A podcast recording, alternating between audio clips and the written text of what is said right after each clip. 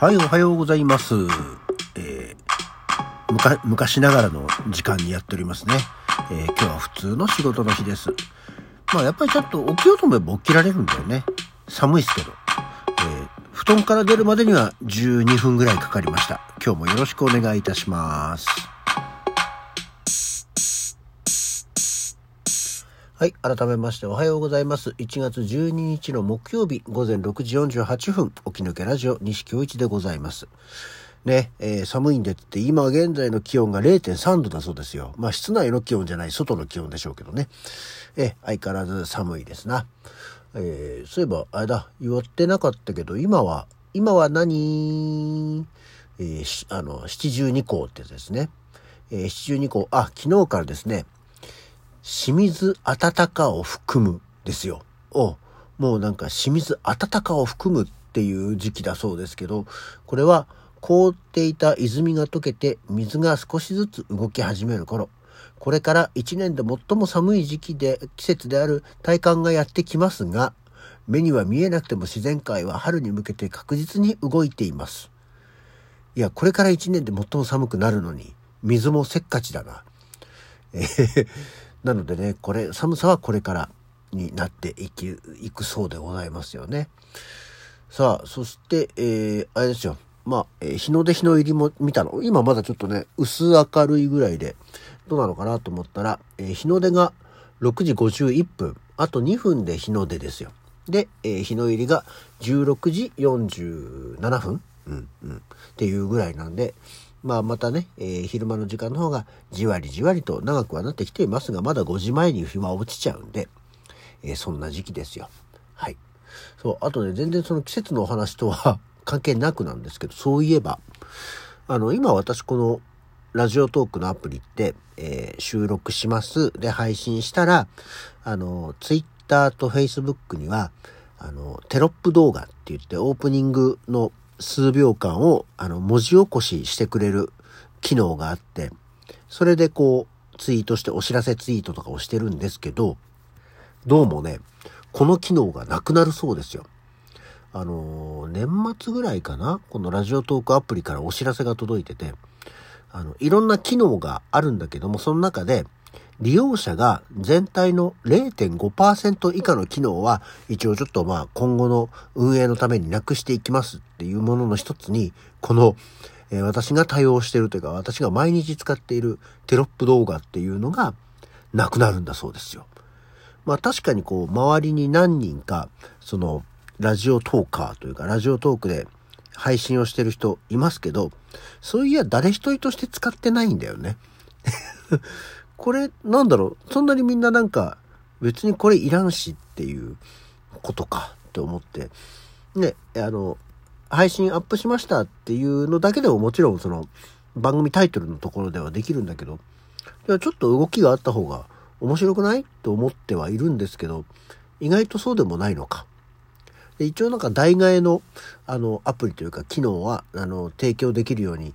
しますよとかその外部のサービスを使って同じようなものを使作れるようにはしますよっていうお知らせはあったんでですけどただそのアプリ内1個で完結するから良いんじゃんと思ってみたりもしておりますがだから今後このラジオトークのアプリからこの機能が、えーなくなってしまったらですねえー、と通常のペターっとタイトルを貼ってお知らせすることになるのか外部サービスを使うようになるのかまあちょっとこれは使ってみてからのお楽しみということなんですけども、まあ、別にその動画を楽しみにしてる人自体がいるかどうかはよくわからないんですけどなくなるんだってっていうご紹介をさせていただきました。はい。そして、あと全然関係ないんですけど、ここのとこね、あの、また、あの、睡眠サイクルを記録するアプリを使ってんですよね。あの、寝る時にセットしておくとさ、その、どの段階でこう深い眠りについたとか、こう、目が覚めちゃったのはいつぐらいに目が覚めちゃったとか、途中でいびきがあるとか、寝言を言うとかっていうのを全部記録してくれるアプリを使ってるんですけど、あの床に着くのが大体11時ぐらいなんだよね。で、えーまあ起きるのが6時半とか7時ぐらい。だから一応自分の中では布団に入っていて睡眠時間としては7時間ぐらいは取れてるつもりでいるんだけど、えー、昨日とか、昨日とか今日の朝、えー、目覚めて、実際睡眠、まあ、時間的にはそのぐらいベッドに入ってるんですけど、睡眠時間は3時間50分です、みたいな。え、半分しか寝てないん？みたいなね。果たしてそのアプリが言ってる寝てるっていう状況が、えー、いわゆるあの、レム睡眠、ノンレム睡眠みたいな、こう、深い睡眠になってる部分だけのことを指してるのかどうかがよくわからないんですけどね。あの、あんまり寝てないよっていうことを、あの、発表されると、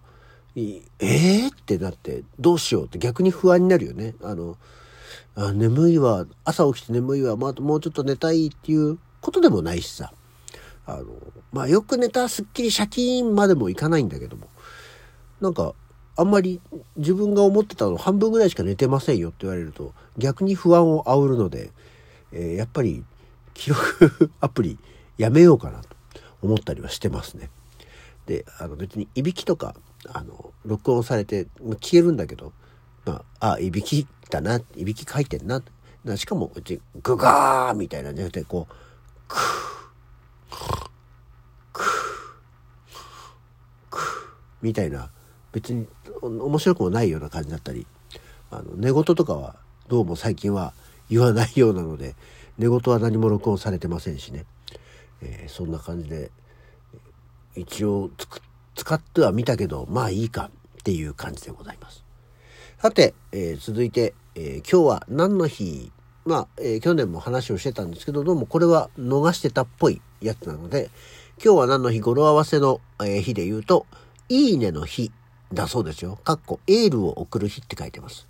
で、え、これはですね、いいねの日企画室が制定したっていう、もう、そのためだけじゃんっていうものがあるんだそうですね。まあ、日付112が、いいね、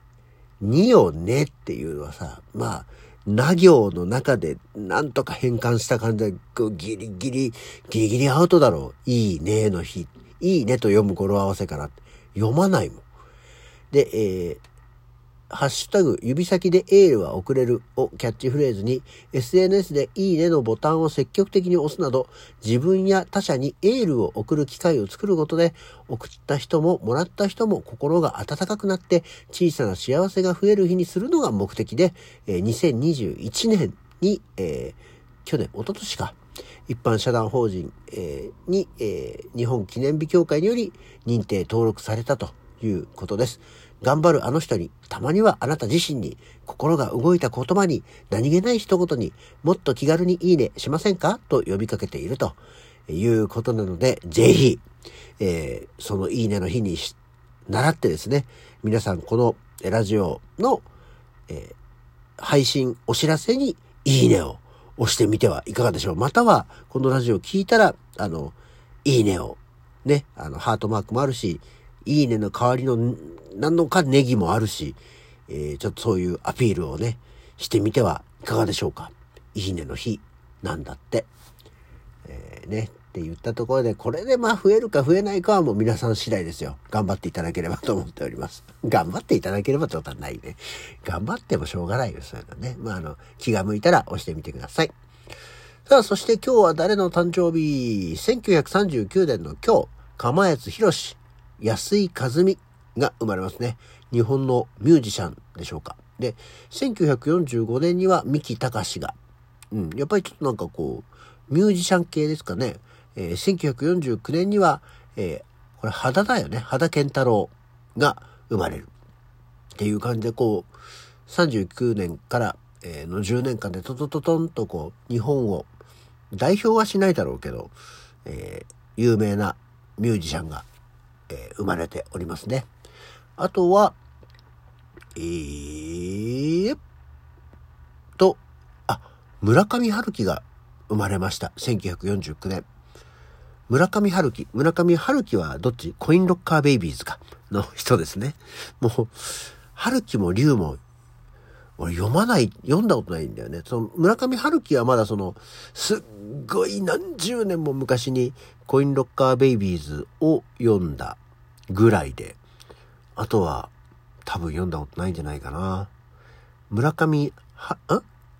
それは龍か。だ春樹は、春樹はあれだ。あのノルウェーの森の人だ。あの、やたらとアカデミー賞じゃないよ。あの、ダイナマイトの人のね、お、びっくりした。名前が出てこない。ノーベル賞だ。ノーベル文学賞に言われる人だ。村上春樹。俺、村上春樹は全く読んだことない。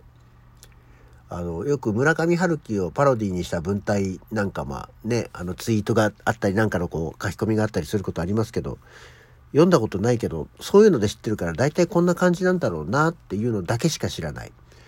あんだけいっぱい売れてるし、あんだけ話題になる人なのに、読んだことない村上春樹おめでとう。そして今日は、楠田絵理子でございます。楠田絵理子も誕生日。えー、背の高い女の人が好きな相川さん。今日は楠田絵理子の誕生日ですよ。おめでとう祝ってあげてください。あとは、モーリー・ロバートソンが1963年に生まれますね。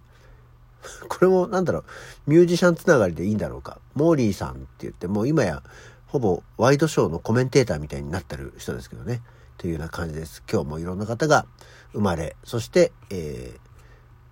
ー、例えば、市原悦子が2019年に亡くなりましたね。そんなこともあるようです。そんなわけで、今日お誕生日の方、おめでとう。えー、亡くなった方は安らかに。そんなわけで、今日の起き抜けラジオもこの辺で。それじゃあまた次回。